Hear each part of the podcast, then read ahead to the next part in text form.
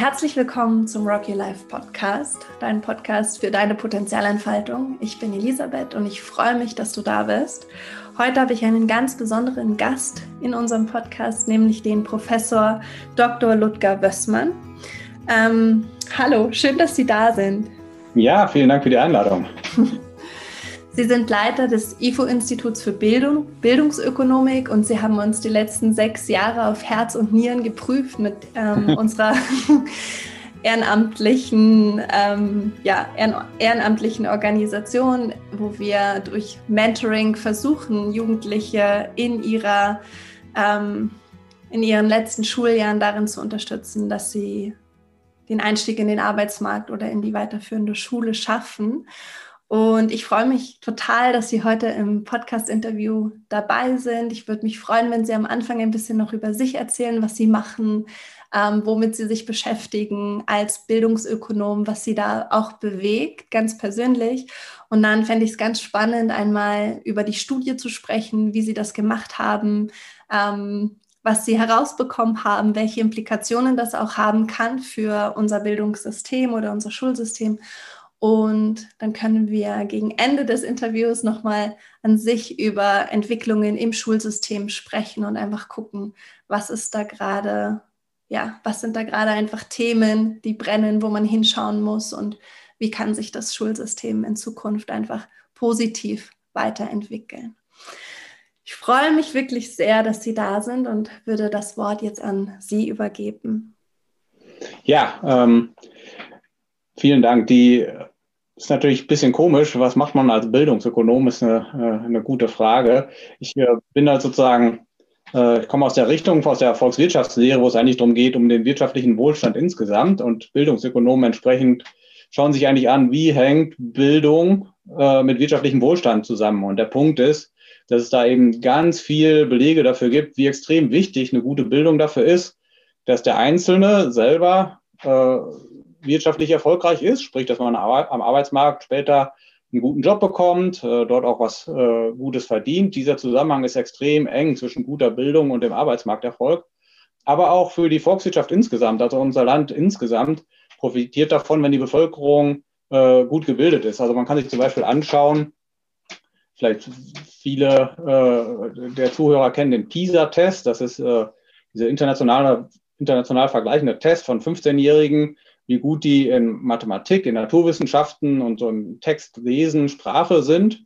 Und wenn man so die Vorgängerstudien von PISA nutzt, um zu messen, sozusagen, wie sind eigentlich die Durchschnittsleistungen, Bildungsleistungen der Bevölkerung eines Landes, dann äh, zeigt sich, dass das vielleicht die beste Vorhersagekraft hat äh, unter allen Dingen, die man sich anschauen kann, dafür für das langfristige volkswirtschaftliche Wachstum. Also wie das Bruttoinlandsprodukt äh, sich langfristig entwickelt und dementsprechend, wie langfristig sozusagen wir als Gesellschaft, wie viel Wohlstand wir haben, ob wir es uns leisten können, dass es allen gut geht oder eben nicht. Und darum ist es eben so extrem wichtig, auch aus ökonomischer Sicht natürlich nicht nur, äh, dass alle Menschen eine gute Bildung bekommen.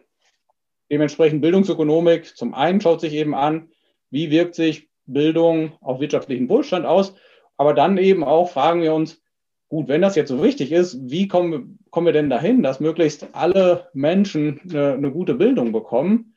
Und dann sind wir Stück für Stück langsam genau da, warum wir auch extrem an Ihrem Mentoring-Programm interessiert sind. Ja. Es ist so spannend, weil Bildungserfolg hängt ja in Deutschland und auch in vielen anderen Ländern immer noch sehr stark von der sozialen Herkunft ab.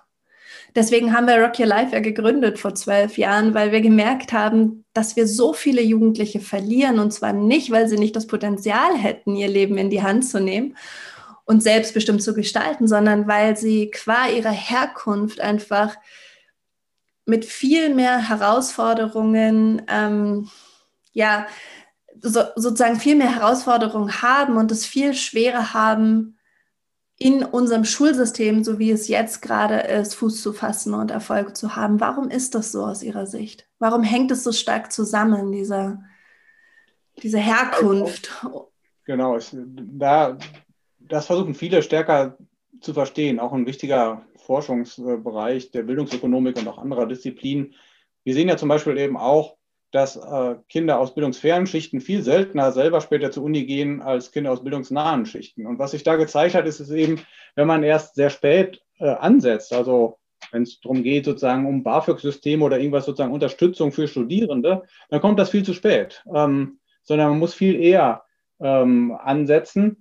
Und das Wichtigste, was da eigentlich ähm, als, als äh, Effekt da ist, ist, dass wirklich der familiäre Hintergrund so einen starken Effekt hat. Das heißt eigentlich die elterliche Unterstützung, das, was sozusagen ähm, die Familie einem mitgibt und was sie einem mitgeben kann. Und das macht eben so viel aus. Und ich glaube, es ist ja in der Tat dieser, dieser Punkt, ähm, dass ja niemand für die Herkunft äh, etwas kann, ist, glaube ich, so extrem wichtig. Weil wenn, wir, wenn wir sozusagen Ungleichheit sehen, die dadurch zustande kommt, dass sich die einen viel mehr anstrengen als andere zum Beispiel, dann denken wir generell, ja, das ist ja schon okay, das ist ja gerecht so. Aber dass jemand einfach nur aufgrund der Herkunft unterschiedliche Chancen hat, das ist ja extrem ungerecht. Also der, es gibt äh, unter den Bildungsökonomen einen Nobelpreisträger, der, der James Heckman aus Chicago, und der hat das mal den Accident of Birth genannt, also das sowas wie ein Unfall oder Zufall der Geburt. Da kann man ja nichts für, aber dadurch kriegen dann einige Kinder und Jugendliche eine extrem starke äh, Unterstützung aus ihren Familien und die anderen eben nicht. Und da wollen wir ja was gegen tun. Das ist ungerecht. Und da sollten wir überlegen, was kann man denn da tun? Und eine wichtige Erkenntnis in diesem ganzen Bereich ist eigentlich auch gerade von, von Heckman und anderen stark betont, dass je eher man da ansetzt, äh, desto wirkungsvoller ist das. Das ist halt sehr wichtig, so meinetwegen schon in der frühkindlichen, noch bevor die Kinder überhaupt zur Schule gehen, in der frühkindlichen Zeit, äh, gerade Kinder aus benachteiligten Verhältnissen besonders äh, zu unterstützen. Und das, da gibt es auch viele Anzeichen, dass das wirken kann, dass das sehr wichtig ist. Aber gleichzeitig heißt das dann ja andersrum, ist es dann so, wenn wir jetzt äh, die Teenager da haben, äh, ist dann alles zu spät, sind das hoffnungslose Fälle. Und auch da zeigt die Forschung eben, ja, vieles, was in dem Bereich versucht wurde, dass dann eben Arbeitsmarktprogramme aufgelegt werden und dass man in den Schulen zusätzlich versucht, diese stark benachteiligten Jugendlichen zu erreichen, dass das nicht sehr erfolgreich ist. Die wirken nicht besonders äh, gut, diese Maßnahmen. Und darum fand ich dann auch seit jeher schon diese Idee sehr spannend. Wir müssen ja auch da ansetzen, äh, wo es diesen Jugendlichen wirklich fehlt und ähm, dementsprechend zu sagen, wir geben denen jetzt mal Unterstützung halt von anderen äh, Erwachsenen, die jetzt da als Partner aufstehen, als Gesprächspartner dabei sind und versuchen eben tatsächlich hier äh, das, Elternhaus eben zu ergänzen. Natürlich können Mentoren und wollen natürlich auch nicht irgendwie ähm, das Elternhaus ersetzen, aber ähm, sie können, glaube ich, da ganz viel ergänzen und zusätzliche Hilfe bringen, die eben bei vielen Jugendlichen eben nicht so da sind. Hm. Können wir noch mal ganz kurz für diejenigen, die das Rocky Life Mentoring Programm vielleicht nicht kennen, noch einmal erklären, was wir machen? Wir bringen Studierende mit bildungsfernen Jugendlichen eins zu eins zusammen. Die Studierenden begleiten die Jugendlichen dann über ein bis zwei Jahre und holen sie da ab, wo sie sind. Also sie definieren gemeinsam mit ihnen, was sind die Bedürfnisse, die Wünsche, die Ziele von den Jugendlichen und um da überhaupt mal hinzukommen, dass die Jugendlichen ähm, das formulieren können, was sie eigentlich brauchen und was sie eigentlich wollen, wo sie, wo sie auch hingehen wollen, braucht es natürlich am Anfang ganz viel Beziehungs- und Vertrauensarbeit und einfach sagen, die Erkenntnis für den Schüler, für die Schülerin, dass da wirklich jemand ist, der interessiert ist an mir und der, der wirklich will, dass es mir gut geht. Und dieses Projekt, das haben sie ja erforscht zusammen mit ihrem Team die letzten sechs Jahre sehr, sehr aufwendig ähm, an, an vielen Partnerschulen, an vielen und, und unterschiedlichen Vereinen in ganz Deutschland. Ähm, wollen wir darüber einmal sprechen, wie Sie uns evaluiert haben und was dann auch die Ergebnisse sind? Ja, genau. Das ist ja wirklich das, das besonders Spannende. Genau. Ähm, Natürlich, das, das Rocker Live-Programm können Sie viel besser erklären als ich. Sie haben das ja gerade schon so angesprochen. Ich glaube, der Aspekt eben auch noch ist, dass dann ja die an den einzelnen Standorten, wo das jeweils ist, äh, äh die Studierenden eben dann schauen, wo gibt es äh, echt benachteiligte Stadtviertel. Dann gehen wir da hin und suchen uns da eben auch benachteiligte Schulen. Also das, was früher zumeist Hauptschulen waren, heute heißt das manchmal anders, aber eben vergleichbare Schularten und sprechen dort eben äh, in der achten oder neunten Klasse die Jugendlichen an und sagen insgesamt hier, das ist unser Programm, wer hat Lust äh, mitzumachen. Ähm, sodass wir da schon eben dahin kommen in, in wirklich stark benachteiligte ähm, Zusammenhänge. Wobei wir sehen eben, es gibt ein, wenn wir jetzt, uns das so anschauen, dann das müssen wir nachher stark unterscheiden zwischen den Jugendlichen aus den wirklich stark benachteiligten Verhältnissen, das ist quasi vielleicht so die Hälfte der, der Jugendlichen, die wir anschauen, und dann eben auch eine andere Hälfte, ähm, die zwar quasi auf die gleichen Schulen gehen, aber eigentlich vom Elternhaus her nicht so äh, extrem benachteiligt sind. Das werden wir unterscheiden müssen. Und eine große Frage ist natürlich, wenn man jetzt sagen will, wirkt das wirklich? Ich glaube, und das ist mir so extrem wichtig, äh, zu sagen, es gibt natürlich viele Versuche, den Jugendlichen zu helfen, aber es gibt auch viele Programme, ich habe so gesagt, sozusagen vieles, was in den Schulen dann irgendwie nochmal separat angeht oder am Arbeitsmarkt, ähm, die zwar auch gut gemeint sind, aber am Ende gar nicht äh, den Jugendlichen viel bringen. Und mir ist extrem wichtig, dass wir eben nicht über irgendwas reden, was gut gemeint ist, sondern es darum geht, dass äh, im Endeffekt diesen Jugendlichen wirklich geholfen wird. Und das wollten wir eben gerne wissen. Dann ist nur die Frage, hm, wie können wir denn eigentlich verstehen oder wissen, wie sich denn eigentlich diese Jugendlichen entwickelt hätten, wenn sie nicht am äh, Rock Your Life Programm teilgenommen hätten. Und das ist besonders schwer, weil wenn das eben wirklich diese stark benachteiligten Jugendlichen sind, dann finden sie ja kaum irgendwo ansonsten Daten oder, oder wissen was darüber, wie die sich sonst entwickelt hätten. Und dann sind wir so vorgegangen, dass wir gesagt haben, okay, an jedem Standort ist es so, dass ganz häufig so ist, dass mehr Jugendliche interessiert sind, mitzumachen, äh, als es freie Plätze gibt, also als es quasi Studenten gibt, die, die Mentoren sein wollen. Ähm, ist leider so, weil eben es immer noch viel mehr eigentlich förderungswürdige und benachteiligte Jugendliche gibt, als wir überhaupt insgesamt äh, erreichen können. Und in diesem Fall haben wir dann gesagt, okay, wenn das so ist, dann ähm, werden wir an jedem äh, Standort einfach das Los entscheiden lassen, sozusagen wer von den beiden, die zwei rein wollen, eben mitmachen kann und wer nicht. Das ist natürlich die Frage, wie, wie macht man das sonst, aber irgendwie muss man ja dann entscheiden, äh, wie man aufteilt. Und dann ist vielleicht auch rein ethisch gesehen der, der absolut fairste Weg der Aufteilung, weil dann jeder die gleiche Chance hat, reinzukommen. Und ganz interessant fand ich, was wir eigentlich in der Zeit auch gelernt haben, da haben wir vorher sehr viel mit den Teams vor Ort und sowas drüber äh, geredet und Überzeugungsarbeit gemacht, dass das wirklich auch sinnvoll so ist. Für die Jugendlichen war das überhaupt kein Problem. Die haben gesagt, ja, nee, das ist ja das Fairste, da hat jeder die gleiche Chance. Das kennen wir ja aus der Schule, zum Beispiel, wenn es mal ähm, um Austauschprogramm gibt und da eben weniger Plätze da sind, als, als äh, Leute mitmachen wollen, dann wird halt gelost. Das ist ja, ist ja fair. Und genauso haben wir das quasi dann auch gemacht.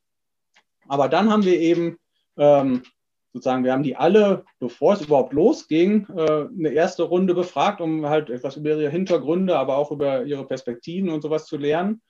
Und dann hat eben die eine Hälfte der Jugendlichen mitgemacht bei, bei Rock for Life und die andere Hälfte nicht. Und nach einem Jahr haben wir die alle wieder befragt. Ähm, und dann haben wir halt eine wunderbare Vergleichsgruppe. Dann haben wir eben zum einen die Teilnehmergruppe, die mitgemacht haben, und dann die Vergleichsgruppe, die nicht mitgemacht haben. Und da sozusagen, das ist eigentlich wie bei jedem Experiment, wenn man irgendwo ein Experiment macht, wenn das möglichst große Fallzahlen sind, dann, dann äh, führt das Gesetz der großen Zahl dazu, dass die Teilnehmer und die Nicht-Teilnehmer im Durchschnitt sich nicht unterscheiden. Und das können wir eigentlich auch sehr schön zeigen, weil wir ja die vorher befragt haben und dann können wir zum Beispiel sehen, diese ganzen Dinge, um die es uns geht, da können wir immer zeigen, zwischen der Vergleichsgruppe und, und unserer Teilnehmergruppe äh, gibt es keine signifikanten Unterschiede in all diesen äh, Merkmalen. Das ist halt ein sozusagen besonders wichtiger Bestandteil einer wirklich überzeugenden Evaluierung einer solchen Studie, dass man sicher sein kann, dass ohne dass die teilgenommen hätten, keine Unterschiede da gewesen wären. Und dann sind wir, das ist natürlich dann viel Aufwand, ähm, äh, weil Rock Your Life sehr ne, überall in Deutschland äh, verteilt ist und wir, wir gerne auch jetzt nicht nur an einem Standort das machen wollten. Wir waren äh, am Ende sozusagen für das, was wir jetzt in der Evaluierung nutzen können, in zehn verschiedenen Städten, in 19 verschiedenen Schulen und haben 308 Jugendliche insgesamt eben äh, dabei gehabt. Das ging zunächst mal mit Pilotschulen los und dann über zwei Kohorten, sodass sich das alles, allein diese Feldarbeit über vier Jahre hingezogen hat, ähm, mit den Befragungen vorher und nachher. Und zwar haben wir die Jugendliche selbst befragt, und zwar jeweils in der Schule. Wir sind halt immer mit Zweierteams an die einzelnen Schulen hingefahren und, und haben die Befragungen durchgenommen. Und wir haben eben auch ähm, ähm, uns die Erlaubnis äh, geholt, sowohl erstmal von den Jugendlichen und den Eltern, aber dann eben auch von den verschiedenen Kultusministerien in den ganzen Bundesländern, wo wir waren, ähm, dass wir auch die äh, administrativen Schulnoten aus den Schularchiven bekommen können, sodass wir eben wirklich auch da wirklich harte äh, Zahlen drüber haben, äh, wie es denen wirklich geht. Und dann sammelt man viel ein, dann fährt man wieder an Schulen hin und dann sind die Sachen gerade nicht da, dann muss man nochmal hin und so. Das war alles äh, äh, sehr aufwendig. Aber am Ende haben wir es geschafft, eben 99 Prozent dieser Jugendliche ein Jahr später wieder anzutreffen, also irgendwelche Informationen über die äh, sammeln zu können. Also 304 der 308, das ist, glaube ich, ein sehr großer Erfolg und je mehr man dahin kommt, eben wirklich alle zu haben, desto belastbarer sind, sind die Ergebnisse nachher auch. Super, ja. Wir sind Ihnen und Ihrem Team auch übrigens so dankbar für diese ganze Arbeit. das ist unglaublich. Also auch allein die Datenmengen, die Sie erhoben haben bei den einzelnen Jugendlichen ähm, und auch den Studierenden, ist es ähm, unfassbar. Und jetzt interessiert wahrscheinlich die Zuhörer und Zuhörerinnen, was die Ergebnisse aus dieser Studie, aus der lang, lang angelegten Studie sind, was sie herausgefunden haben und davor vielleicht sogar noch, was haben wir überhaupt erforscht, was haben wir überhaupt gemessen und warum haben wir genau das erforscht und was sind dann die Ergebnisse? Ja, genau, darum geht es ja am Ende vor allem.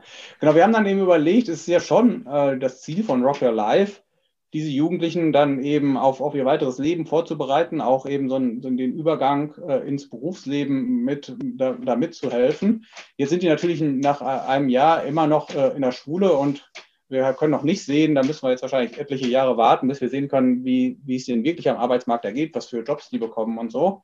Und wir haben dann stattdessen eben vorher definiert, wir wollen eigentlich verschiedene Maße haben für die Arbeitsmarktaussichten dieser Jugendlichen. Und aus der Arbeitsmarktforschung haben wir eben drei Komponenten abgeleitet, von der wir aus der Forschung wissen, dass die alle sehr gut vorhersagen äh, den Arbeitsmarkterfolg von Jugendlichen, dann, den sie später haben werden. Der erste Bereich könnte man so sagen, ist mehr der kognitive Bereich. Da geht es einfach nur um die Schulnoten und wir nehmen ganz konkret die Schulnoten in Mathematik, weil man die besonders gut vergleichen kann.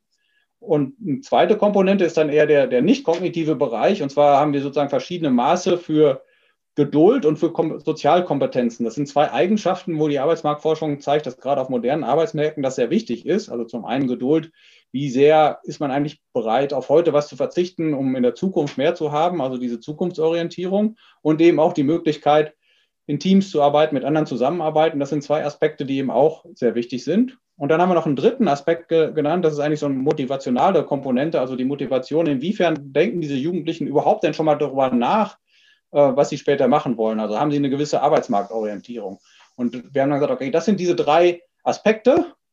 Und die haben wir de facto auch eben vor Beginn äh, der Studie erhoben und können eben zeigen, dass zwischen den der Vergleichsgruppe und der Teilnehmergruppe da keine Unterschiede zwischen diesen beiden Gruppen sind. Das macht eben dieses Experiment aus. Und dann jetzt die große Frage, wie sieht das nach einem Jahr aus? Dann haben wir die Dinge halt wieder äh, erhoben. Und das ist eben wirklich das äh, super Spannende und das wirklich Ermutigende, dass wir sehen, wenn wir jetzt die, die äh, Teilgruppe der wirklich stark benachteiligten äh, Jugendlichen anschauen, dann haben wir extrem positive Effekte in allen drei Bereichen. Also das heißt also, dieses Mentoring-Programm, das wirkt wirklich und hilft diesen Jugendlichen ganz stark. Wenn man das mal konkret macht, bei der Mathe-Note sehen wir im Durchschnitt eine Verbesserung von 0,4 Notenschritten, also eine, fast eine halbe Notenschritte. Wenn man das sozusagen für eine ganze Gruppe erreicht, das ist gewaltig. Ähm, oder äh, im Bereich von Geduld und Sozialkompetenzen sind die Effekte, wenn man das standardisiert betrachtet, sogar noch größer, ganz besonders im Bereich der Maße für Geduld, die wir haben. Äh, aber auch bei den Sozialkompetenzen geht das in die richtige Richtung. Und das Dritte, bei dieser Arbeitsmarktorientierung sehen wir wiederum auch äh, starke, signifikante positive Effekte. Zum Beispiel, um das bildlicher zu machen, sozusagen eine Frage, die sozusagen damit reingeht, ist, dass wir die Jugendlichen gefragt haben, was wollt ihr denn nach der Schule machen? Und dann ist der Anteil unter denen, die in der Nicht-Teilnehmergruppe, in der Vergleichsgruppe sind, 44 Prozent bei den stark benachteiligten Jugendlichen. Äh, die sagen, wir wollen nach der Schule eine Berufsausbildung machen. Und viele andere haben eigentlich noch keine Vorstellung oder, oder sehr diffuse Vorstellungen. Und in der Teilnehmergruppe steigt dieser Anteil auf 66 Prozent an. Also es sind viel mehr Jugendliche, die jetzt schon mal eine Vorstellung davon haben, was sie eigentlich später machen wollen, wo sie hinwollen und die realistische äh, Ziele haben, was sie erreichen wollen. Wenn wir das, diese drei Dinge zusammennehmen, ähm, dann, dann kann man so ein Index, Gesamtindex der Arbeitsmarktaussichten äh, machen, die, die die drei Dinge zusammennehmen. Und dann, wenn man das zum Beispiel mal so sieht, zwischen diesen eben wirklich stark benachteiligten Jugendlichen und den Jugendlichen aus den eher günstigeren Verhältnissen, klafft dann eine sehr große äh, Lücke, die, äh, ähm, in der wir eben sehen, dass diese benachteiligten Jugendlichen insgesamt die Arbeitsmarktaussichten viel schlechter sind. Und zumindest in, dieser, in diesem Vergleich innerhalb unserer Studie sehen wir, dass durch die Teilnahme an dem Mentoring-Programm die Effekte bei den benachteiligten Jugendlichen so stark sind, dass sie die komplette Lücke zu den äh, Jugendlichen aus den günstigeren Verhältnissen schließt. Hm. Das ist so beeindruckend. Ich meine, wir haben das ja vermutet bei Rocky Life. wir machen das ja schon seit zwölf Jahren und es war ja genau die Absicht, warum wir Rocky Life gegründet haben, dass wir gesagt haben, Herkunft darf einfach nicht über Zukunft bestimmen. Und das hat uns wirklich so wie empört, dass das in Deutschland immer noch, immer noch so eine starke Verbindung gibt zwischen dem Geburtsort und der sozialen Herkunft und dann deiner Bildungsbiografie und, und ja, wie, wie das eigene Leben dann auch einfach weitergeht. Und jetzt das aber schwarz auf weiß zu haben und auch ähm, wissenschaftlich empirisch erforscht, dass diese Lücke, die qua Herkunft entstanden ist, geschlossen wird innerhalb von ein bis zwei Jahren, das ist sensationell und bewegt uns natürlich total in unserem Netzwerk und ähm, ist nicht nur Grund zur Freude, sondern bedeutet ja auch eine große Verantwortung. Jetzt, wenn wir wissen, dass diese Form der Intervention, dieses Mentoring in Kombination mit unseren Trainings, dass das funktioniert. Und mit unseren Ehrenamtlichen können wir ja auch nur eine bestimmte Anzahl an Jugendlichen, Jugendliche erreichen. Es gibt ja viel, viel mehr, die, wie Sie das auch schon gesagt haben, diesen Förderbedarf oder diesen Begleitbedarf haben.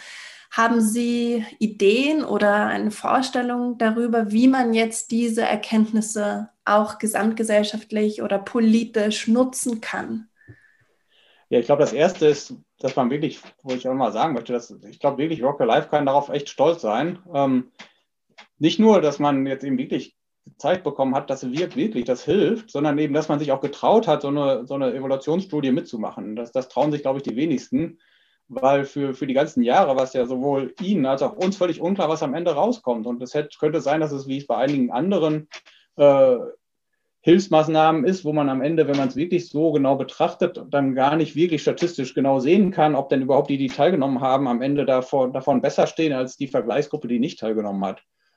Und dass das jetzt hier hinten rausgekommen ist, ist äh, super ermutigend und sollte wirklich zunächst mal natürlich alle Mentoring-Programme, die es so gibt, äh, stark ermutigen, ähm, äh, in diesem Bereich viel stärker zu werden. Aber heißt das natürlich eben auch für die Politik, dass, dass das ein Ansatzpunkt ist, wie man wirklich benachteiligten Jugendlichen echt helfen kann. Und wenn man eben sieht, dass viele andere Maßnahmen eben nicht so klar wirken, dann sollte man eben, sollte man auch in der Politik überlegen, ob man das nicht viel stärker fördern kann und nutzen kann, ähm, weil es etwas ist, wo wir jetzt wirklich gesehen haben, ja, es wirkt. Hm. Es ist für mich so spannend und da fände ich auch so interessant, Ihre Gedanken zuzuhören, ähm, dass wir ja viele Interventionen haben in dem Bereich, wie zum Beispiel Nachhilfeunterricht in Deutsch oder Workshops an der Schule, wie man sich bewerben soll und wie man einen ähm, Lebenslauf schreibt. Und dass das, was jetzt wirklich aber auch wirkt, diese, diese Beziehung ist. Und das finde ich so spannend, weil Sie haben ja auch am Anfang gesagt, das, was das grundlegende Problem ist, das ist, dass die Familie diesen, diesen Halt, den die Jugendlichen brauchen, vielleicht nicht ganz geben kann. Dass dann eben dieses Mentoring-Programm so gut hilft, weil das eine Beziehungsgrundlage herstellt und das bisschen auffängt, was da vielleicht nicht geleistet werden kann zu Hause aus den unterschiedlichsten Gründen. Was denken Sie darüber, über diese, diese Art der Intervention, die, die wir mit dem Mentoring machen? Ja, ich glaube in der Tat, es, ähm, es geht sehr viel um diese Beziehung. Also zum einen sehen wir, da, da haben wir jetzt noch nicht so stark darüber gesprochen, dass wir eben bei, bei denjenigen Jugendlichen, die eben aus eher günstigeren familiären Verhältnissen äh, stammen und die eben auch äh, am, am, Programm teilgenommen haben, sehen wir keine äh, signifikanten positiven Effekte. Ähm, das deutet darauf hin, dass Mentoring wirklich gerade dort wirkt, wo es eingeschränkte familiäre Unterstützung ergänzt. Und wir haben auch ja noch viel mehr sozusagen in unseren Fragebögen er, äh, erfragt, um ein bisschen zu verstehen, was passiert denn da eigentlich und woran liegt das eigentlich? Und wir haben versucht, verschiedene Wirkungskanäle anzuschauen. Und dann ist der vielleicht wichtigste, wirklich wichtigste Wirkungskanal, den wir, den wir sozusagen da mit, mit Daten belegen können, ähm, ist, dass das Programm dazu führt, dass die Jugendlichen, also die stark benachteiligten Jugendlichen eben sagen, dass die, die Mentoren für sie Ansprechpartner sind, mit denen sie über ihre Zukunft sprechen können. Und diese dieses Ansprechpartner haben und gerade auch über Zukunft sprechen zu können, ist ja genau das, wo es eigentlich Rock Your Life auch darum geht. Und das Spannende ist, dass wir sehen, erstens, ähm, dass das eben etwas ist, was das Programm wirklich auslöst. Und zweitens, dass da, wo das der Fall ist, wir wirklich diese positiven Effekte sehen. Und darum ist das, glaube ich, schon diese, ist das ja auch was anderes, als so ein bisschen Nachhilfe zu geben oder sowas, sondern es ist ja eben eine Beziehung, die aufgebaut wird und ähm, auch ein kontinuierliches äh, Zusammensein, was vermutlich ein Teil dessen ist, was den Gesamteffekt ausmacht. Wir sehen einen zweiten Wirkungskanal, dass die Jugendlichen auch sagen, dass die Mentoren auch so Quellen für Informationen sind äh, über eine mögliche zukünftige Berufswahl. Und das ist ja auch total wichtig. Und das ist eben auch was, wo es super gut ist, wenn jenseits ähm, äh, der eigenen Familie anderen einem einfach nochmal Ideen geben oder mit einem zusammen nachdenken und dann eben Informationen suchen. Und der dritte Punkt, den wir auch noch sehen, ist schon so, dass diese, diese Mentor-Mentee-Beziehungen dazu führen, dass bei den Jugendlichen die Einsicht weckt, dass das Lernen in der Schule durchaus auch nützlich sein kann, eben auch für späteren Beruf. Und das ist auch einer der Kanäle, die, die wir sehen. Hm. Ja, die Erfahrung habe ich auch gemacht. Also einfach auch, dass die, die Wichtigkeit des Lernens oder auch die Lust am Lernen gefördert wird durch die, durch die Begleitung der Studierenden. Und das Lernen, Lernen ist oft bei unseren Jugendlichen negativ besetzt. Und dass sie das. Und das ist, glaube ich, auch, warum vieles andere eben nicht so gut wirkt. Das sind wirklich die, das sind die Jugendlichen, die, die eigentlich sehr viel negative Erfahrungen gemacht haben und jetzt eigentlich keinen Bock haben äh, auf Schule. Und wenn man mit denen sozusagen kommt, vor allem damit, dass wir als weitere Hilfe jetzt noch mehr Schule anbieten, dann geht das glücklicherweise am Problem vorbei. Und wenn man jetzt stattdessen da motivierte äh, Studenten ankommen, die eben auch noch relativ jung sind, aber einem sagen können, passt auf, man kann mit seinem Leben schon was machen, was willst du denn eigentlich machen? Äh, worum soll es gehen, dass das schon eine ganz andere Motivation auslösen kann und man damit die Jugendlichen halt viel besser erreicht. Der Ansatz, den wir da verfolgen, ist ja quasi der der Potenzialentfaltung, dass wir sagen, jeder Mensch ist erstmal einzigartig und hat ein eigenständiges Potenzial, also ganz besondere Begabungen und besondere Werte und auch Ideen, wie er sein Leben gestalten möchte. Und dass wenn wir das herausfinden und dafür einen Raum schaffen, wo das sozusagen klar wird und bewusst wird, dass dann dieser Prozess der Entfaltung, der Entwicklung und, und auch der, der Eigenverantwortung recht automatisch losgeht. Weil wenn ich weiß, was ich gut kann, was ich einbringen kann, ähm, welches Ziel ich vielleicht auch habe, was mich interessiert, was mich begeistert, dann kommt diese Eigenmotivation und auch die Disziplin von ganz alleine. Deswegen ähm, glaube ich, dass es so sagen die, die, die Kraft von Mentoring darin auch besteht, dass wir den Jugendlichen individuell abholen können. Jetzt ist das herausfordernd für einen Lehrer, eine Lehrerin, wenn man 25 Leute in der Klasse hat, die alle individuell zu sehen und auch abzuholen und, und den Jugendlichen zu helfen, dass sie sich bewusst werden, wer sie sind und ähm, wo, wohin sie wollen. Was glauben Sie? Also was würden Sie sagen, aus der Wissenschaft heraus, aus Ihrer Wissenschaft heraus, ist der Begriff des Potenzials oder der Potenzialentfaltung dort gängig? Ist das eine Idee, die, die dort relevant ist? Oder gibt es diesen Begriff? Wie würden Sie das beschreiben aus, aus der Bildungsökonomik? Er ist natürlich tatsächlich etwas, was jetzt bei der rein ökonomischen Betrachtungsweise ähm, nicht der erste Fokus ist. Es geht ja sozusagen da mehr um ja, jedem einzelnen Menschen. Aber es geht ja darum, dass wir letztendlich mit dem, was wir gemacht haben, zeigen, dass, dass das eben genau das ist, was auch wirkt. Das heißt, es ist ganz offensichtlich so, dass alle diese Jugendlichen Potenzial haben. Und wenn die aber nicht motiviert sind dazu und, und auch gar nicht sehen, warum man das machen sollte, dieses Potenzial zu heben, dann, dann wird man sicherlich nie dahin kommen, ähm, ihnen wirklich eine bessere Zukunft zu ermöglichen. Und darum ist das, glaube ich, sehr wichtig, äh, genau diese diesen Blick darauf zu haben und dann eben aber auch, natürlich hat jeder, jeder eigentliche Jugendliche, jeder einzelne Jugendliche da eine andere Problemlage, auch andere Sachen, die einem Spaß machen, Sachen, für die man sich dann motivieren kann. Das ist natürlich bei jedem Jugendlichen so, ist ja bei uns allen so, dass es bestimmte Sachen, äh, die wir wirklich toll finden, für die wir uns einsetzen wollen und andere, die vielleicht andere Leute besonders toll finden, aber wir gar nicht so. Darum kann man das natürlich nicht über einen Kamm scheren. Und das ist natürlich dann super, wenn es einzelne Mentoren gibt, die auch diese Offenheit haben, äh, die das Bewusstsein haben, ich höre jetzt erstmal zu, was der Jugendliche eigentlich möchte und kann dann aber daran ansetzen äh, und dabei mithelfen, dass, sich bewusst zu machen, was man denn jetzt eigentlich tun muss, um da auch hinzukommen. ähm, das scheint etwas zu sein, was wirklich sehr, sehr wichtig ist und eine gute Herangehensweise ist. Hm. Wenn wir jetzt noch ein bisschen so in Größe schauen, von nochmal von der Studie und unserem Programm weg und die jetzige Situation mit einbeziehen. Jetzt haben wir den dritten Lockdown und ähm, die Schulen sind schon wieder längere Zeit geschlossen. Es ist viel digitaler Unterricht. Was beobachten Sie da? Welche Effekte hat das auf auch gerade unsere Zielgruppe der bildungsfernen Jugendlichen, aber auch überhaupt auf ähm, Schüler und Schülerinnen?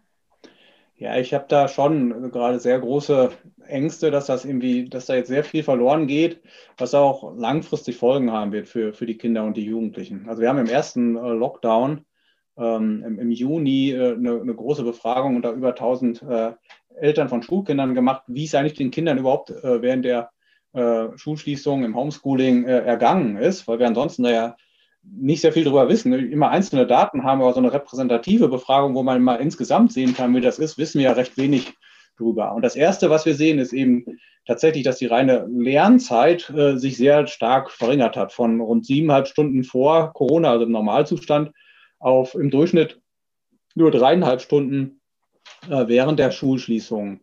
Und halt über ein Drittel der Schülerinnen und Schüler hat höchstens zwei Stunden äh, am Tag etwas für die Schule gemacht. Ähm, das ist halt insgesamt ist da ganz viel äh, zusammengeschrumpft. Und was sie vor allem äh, stattdessen gemacht haben, und das gilt, all dies gilt besonders stark für leistungsschwächere Schülerinnen und Schüler, also die, die eher schlechtere Noten vorher schon hatten, da ist die Lernzeit noch stärker zurückgegangen. Und was die vor allem stattdessen gemacht haben, ist Dinge wie Fernsehen, Computerspielen äh, äh und solche Dinge, die insgesamt halt auch als nicht besonders förderlich für die, für die kindliche und jugendliche Entwicklung angesehen werden. Ähm, also unter den ähm, leistungsschwächeren Schülerinnen und Schülern, die haben über sechs Stunden, über sechseinviertel Stunden jeden Tag mit Fernsehen, Computer und Ähnlichem verbracht, Computerspielen äh, und, und nur gut drei Stunden ähm, äh, mit der Schule. Das heißt, was da insgesamt passiert, ist es schon, dass das sehr viel da an, an, an Lernverlusten sind, aber es geht ja auch darüber hinaus. Ähm, was einem ja extrem fehlt, äh, ist die Interaktion mit den anderen Mitschülerinnen und Mitschülern, mit Gleichaltrigen.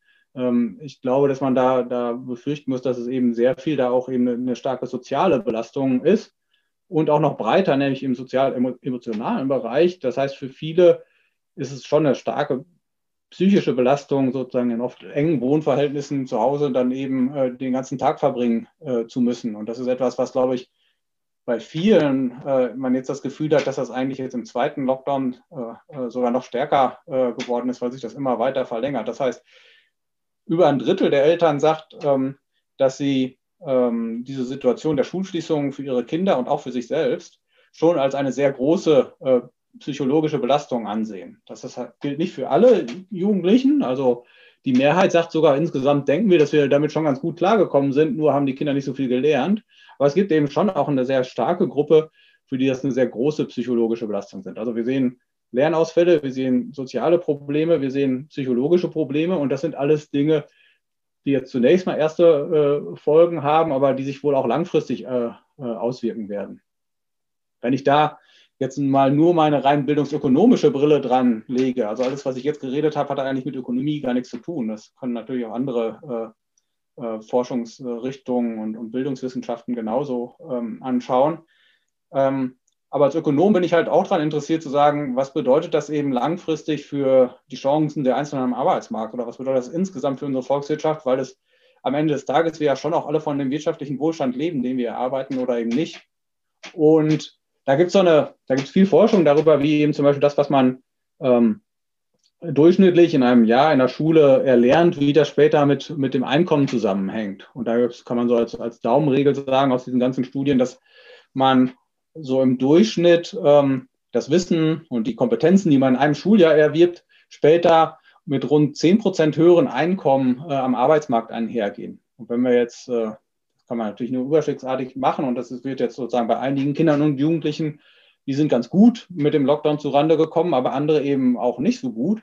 Und bei jemandem, bei dem wir jetzt davon ausgehen müssen, dass, sagen wir mal, ein Drittel eines Schuljahres insgesamt verloren gegangen ist, das, das heißt dementsprechend, dass das im Durchschnitt, wir fürchten müssen, dass das für diese äh, Kinder und Jugendliche später bedeutet, dass sie rund drei Prozent geringerer ähm, Einkommen am Arbeitsmarkt erzielen werden können über ihr gesamtes Berufsleben hinweg.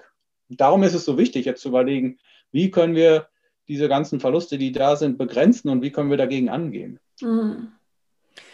Was kann da helfen? So, gibt es sagen ähm, jetzt Maßnahmen, die, die Sie empfehlen würden, die ja, Rock unterstützt. Ja.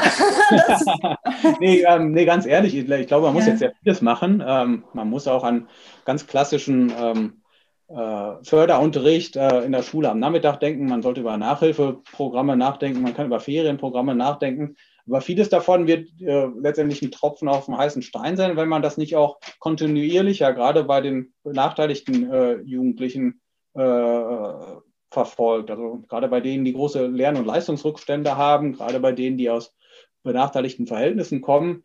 Und ähm, gerade darum, wir haben das ja ein bisschen besprochen, jetzt einfach nur mit Nachhilfe zu kommen, das, das wird diese Kinder nicht motivieren.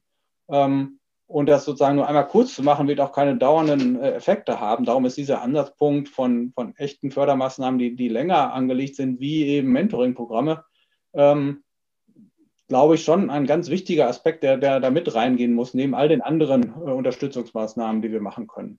Und das vielleicht auch mal ganz konkret zu machen. Also das ist, man, man kann auch kurzfristig da äh, mit diesem Ansatzpunkt viel, viel machen. Es gab da eine ganz spannende Studie äh, aus Italien, wo zwei Professorinnen äh, im ersten Lockdown da standen und sagen, jetzt sind die Kinder alle zu Hause. Es wird eben gerade die, die, die schwächeren Schülerinnen und Schüler ganz stark belasten. Das können wir doch nicht äh, untätig zusehen. Wir machen eine Studie, quasi so ähnlich wie das, was wir jetzt über lange Jahre mit Rocker Live gemacht haben, eher kurzfristig und haben gesagt, wir fragen auch an Unis an, gibt es denn da Studenten, die vielleicht bereit sind, freiwillig ehrenamtlich ähm, Nachhilfe zu geben? Und zwar jetzt ganz konkret wirklich mehr Nachhilfe als Mentoring. Ähm, und über Nacht haben die da viele hundert äh, Studentinnen äh, und Studenten gefunden, die das freiwillig machen wollten. Und die haben dann eben äh, jeweils auch ein äh, Kind, was von den Schulen vorgeschlagen war, als die, die besonders viel Hilfe also benötigen könnten.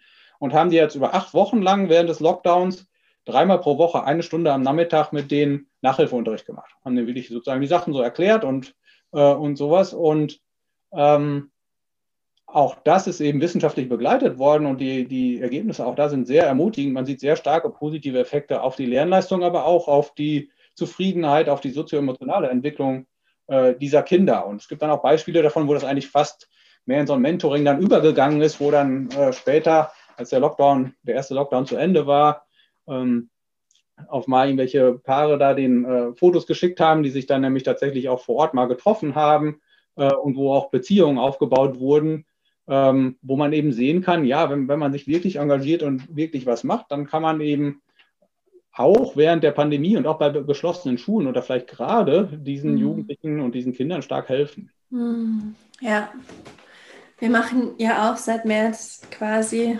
digitales Mentoring und wir haben auch sehr gute Erfahrungen damit gemacht.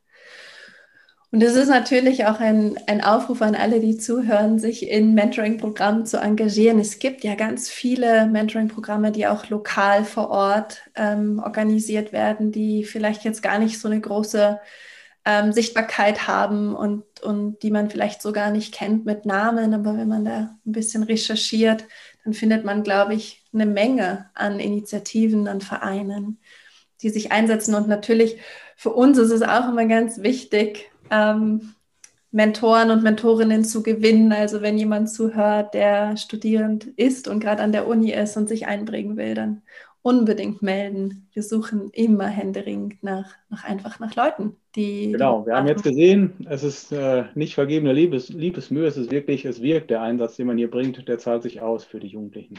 Ja, und das ist auch so ermutigend und so spannend zu wissen, dass das, was man wirklich macht, im Kleinen einen positiven Unterschied macht. Und das mag ich persönlich an Rock Your Life so gerne, dass da einfach so viele Menschen sind, die ganz kleine alltägliche Aktionen machen. Also jemanden anrufen, sich mit jemandem treffen, jemanden zuhören. Und dass das dann letztendlich aber im Großen auch einen, einen wirklich messbaren Effekt hat.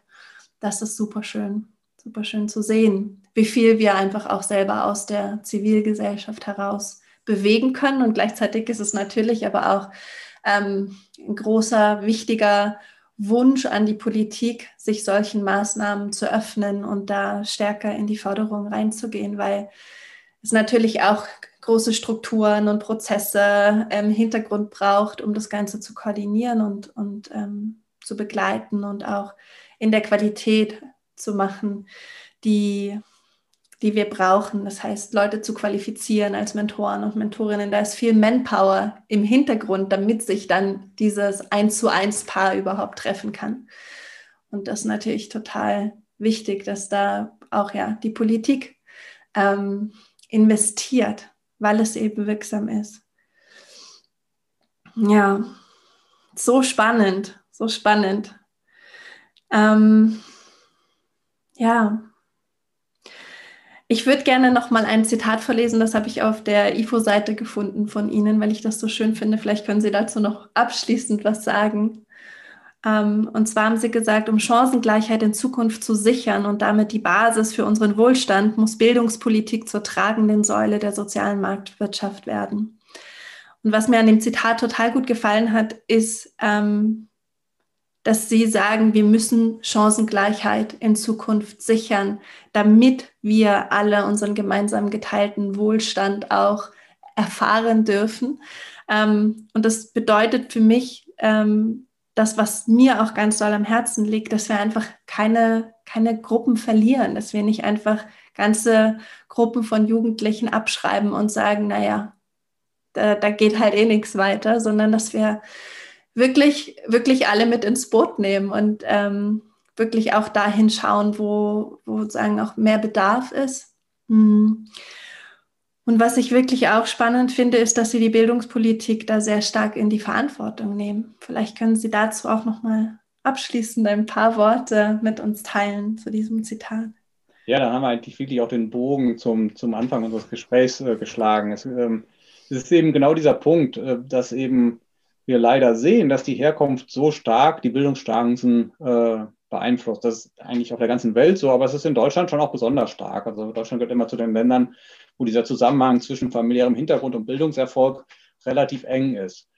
Und wenn wir insgesamt ein Wirtschafts- und Gesellschaftssystem haben, äh, was, was mehr marktwirtschaftlich organisiert ist, und ich glaube, das ist sehr wichtig, weil das unser, die, die Grundlage unseres ganzen Wohlstandes ist, dann ist aber, damit man das akzeptieren kann, ist es doch besonders wichtig, dass man das Gefühl hat, dass alle haben dann die gleichen Chancen, sich sozusagen in dieser, von dieser Marktwirtschaft, von, von den Chancen da zu profitieren. Aber wenn wir jetzt eben sehen, dass eigentlich quasi zu dem Zeitpunkt, wo die einzelnen Bürger mündig werden, wann auch immer sie das definieren wollen, mit 18 oder wie auch immer, dass dann aber schon diese Schere so stark auseinander ist, weil die einen sehr gute Bildung bekommen haben und die anderen eben nicht so eine gute Bildung und wir eben zeigen können, dass diese Bildung aber sehr stark dann eben die Chancen später äh, in der Wirtschaft, auf dem Arbeitsmarkt äh, vorhersagt, dann haben wir ein echtes Problem. Und dann ist es schwer sozusagen zu sagen, das ist eine Gesellschaftsform, äh, die können wir akzeptieren. Und darum haben wir natürlich in Deutschland schon seit, seit der Gründung ähm, das Konzept der sozialen Marktwirtschaft, wo wir gesagt haben, immer da, wo es eigentlich unverschuldet Leute in, in schlechte Situationen kommen, da muss der Staat dann eben helfen. Das lassen wir eben nicht auf. Wir haben ja keinen Manchester-Kapitalismus. Ähm, nur hat die soziale Marktwirtschaft traditionell sehr stark dann immer erst im Nachhinein versucht auszubessern. Also denjenigen, ähm, äh, denen es nicht so gut geht, dann gibt es eben Umverteilungen, man kommt eben, man, man bekommt Arbeitslosengeld und so weiter und so fort. Alle diese, äh, diese Unterstützungsmaßnahmen. Nur was viel besser wäre, ist natürlich, dass man die Leute eigentlich die Lage dazu versetzt, äh, wirklich von den Chancen einer freien Marktwirtschaft auch zu profitieren. Und das, da kommen wir dann eben nicht dran vorbei. Dann können wir nicht nur diese klassische Sozialpolitik machen, sondern dann müssen wir die Bildungspolitik ganz äh, stark in den Fokus nehmen, weil wir eben sehen, wie extrem wichtig das ist. Und da muss man dann schon ansetzen, um überhaupt dann faire Startchancen äh, auf dem, äh, in der Marktwirtschaft äh, später sicherzustellen. Und darum glaube ich, dass wir eben, um um ein Gesellschaftssystem zu haben, was wir alle auch als fair betrachten, halt noch viel mehr als Gesellschaft zu, dafür tun müssen, dass diejenigen Kinder und Jugendlichen, bei denen das eben nicht allein vom Elternhaus sichergestellt ist, dass wir, dass die trotzdem äh, alle Chancen haben, ihre eigenen Potenziale zu entwickeln und, und ihre eigenen Chancen dementsprechend auch auszufüllen, weil dann finden die das fairer, können sich selber engagieren und können eben wirklich auch an der Gesellschaft teilhaben. Aber am Ende des Tages haben wir natürlich auch alle was davon, weil eben insgesamt rein sozusagen ökonomisch gesehen die Wirtschaft äh, besser funktioniert, der Kuchen wächst und allen geht es besser und dann fällt es uns auch viel leichter, die sonstigen Umverteilungsmaßnahmen, Hilfsmaßnahmen, die immer mal wieder anfallen, eben auch zu finanzieren. Ich glaube, der wichtigste Weg ist eben wirklich hier alle Menschen selbst in die Lage zu versetzen und die entsprechenden Kompetenzen zu vermitteln, damit sie sich selbst erfolgreich einbringen können. Ja. Wow, danke, danke. Danke. Ich würde so gerne noch stundenlang weitersprechen. Ähm, ich hätte noch so viele Fragen an sich zum Schulsystem und den Herausforderungen und möglichen Interventionen und dem Schulsystem der Zukunft. Vielleicht können wir uns noch einmal treffen in einem Podcast-Interview. Ja, Aber ich mal machen. ja, das wäre super. Ich glaube, in Anbetracht der Zeit ist es gut, wenn wir wenn wir jetzt abschließen. Es war so inspirierend, so spannend. Ich habe wieder so viel gelernt und ähm, es ist einfach interessant, dass was wir sozusagen aus der sozialunternehmerischen, zivilgesellschaftlichen und sehr individuellen ähm, Schiene heraus machen und beobachten, aus ihrer Perspektive, aus der bildungsökonomischen Perspektive zu, zu sehen und diese größeren gesamtgesellschaftlichen zu, Zusammenhänge da auch nochmal zu hören, das ist ganz, ganz ähm, wertvoll gerade gewesen. Vielen, vielen Dank. Ja, sehr gerne. Danke für die Einladung. Gibt es noch etwas, das Sie, ähm, bevor wir uns verabschieden bei den Zuhörern und Zuhörerinnen, was Sie gerne noch mit auf den Weg geben möchten? Ja, ich glaube, die wirklich wichtigen Sachen haben wir jetzt äh, sehr schön rausgearbeitet. Es ist mir halt eben wichtig zu sehen, dass es eben, dass wir zeigen konnten, jetzt eben auch mit, der, mit, mit dieser Studie, aber vielmehr eben natürlich Sie mit Ihrem Programm, dass es Wege gibt, diesen stark benachteiligten Jugendlichen wirklich effektiv zu helfen. Und das ist eben klasse das überzeugend jetzt belegt zu bekommen. Aber diese Jugendlichen haben eben aufgrund äh, von solchen äh, Programmen jetzt eine bessere Zukunftschancen. Ähm, und ich glaube, das muss uns alle ermutigen, äh, dass wir eben so ansetzen und dann eben uns auch dafür einsetzen, dass gerade die Jugendlichen, die das nicht schon von per se bekommen, eben auch ihre Chancen bekommen. Weil das ist, sind keine hoffnungslosen Fälle. Wir, wir sehen eben, äh, es lässt sich was machen, wenn man eben richtig rangeht. Vielen Dank für das inspirierende und spannende Interview. Auch nochmal im Namen von unserem gesamten Team vielen herzlichen Dank ans ganze IFO-Team für diese langjährige Begleitung. Danke auch nochmal an die Förderer, die dieses Evaluationsprojekt ermöglicht haben. Und vor allem danke an alle Ehrenamtlichen, die sich Tag für Tag für mehr Bildungsgerechtigkeit und Chancenfairness einsetzen, ob in unserem Netzwerk oder in anderen Initiativen. Ihr macht alle so einen wichtigen, positiven Unterschied. Und wir sind so unendlich dankbar, dass Rock Your Life aus so vielen Menschen besteht, die sich alle der Vision angeschlossen haben, dass potenzielle Entfaltung für jeden jungen Menschen möglich sein muss, egal wie die aktuellen Rahmenbedingungen sind. Danke für euren großen und großartigen Einsatz. Ihr rockt und ich hoffe, ihr wisst das. Auch an die Zuhörer und Zuhörerinnen gerichtet nochmal ein großes Dankeschön für eure Begleitung, dass ihr da seid, dass ihr uns mit eurer Präsenz unterstützt. Danke an alle, die bei Rock Your Life mitwirken und ja, jetzt wünsche ich euch eine wunderschöne Woche. Kopf hoch, Herz offen und Rock'n'Roll.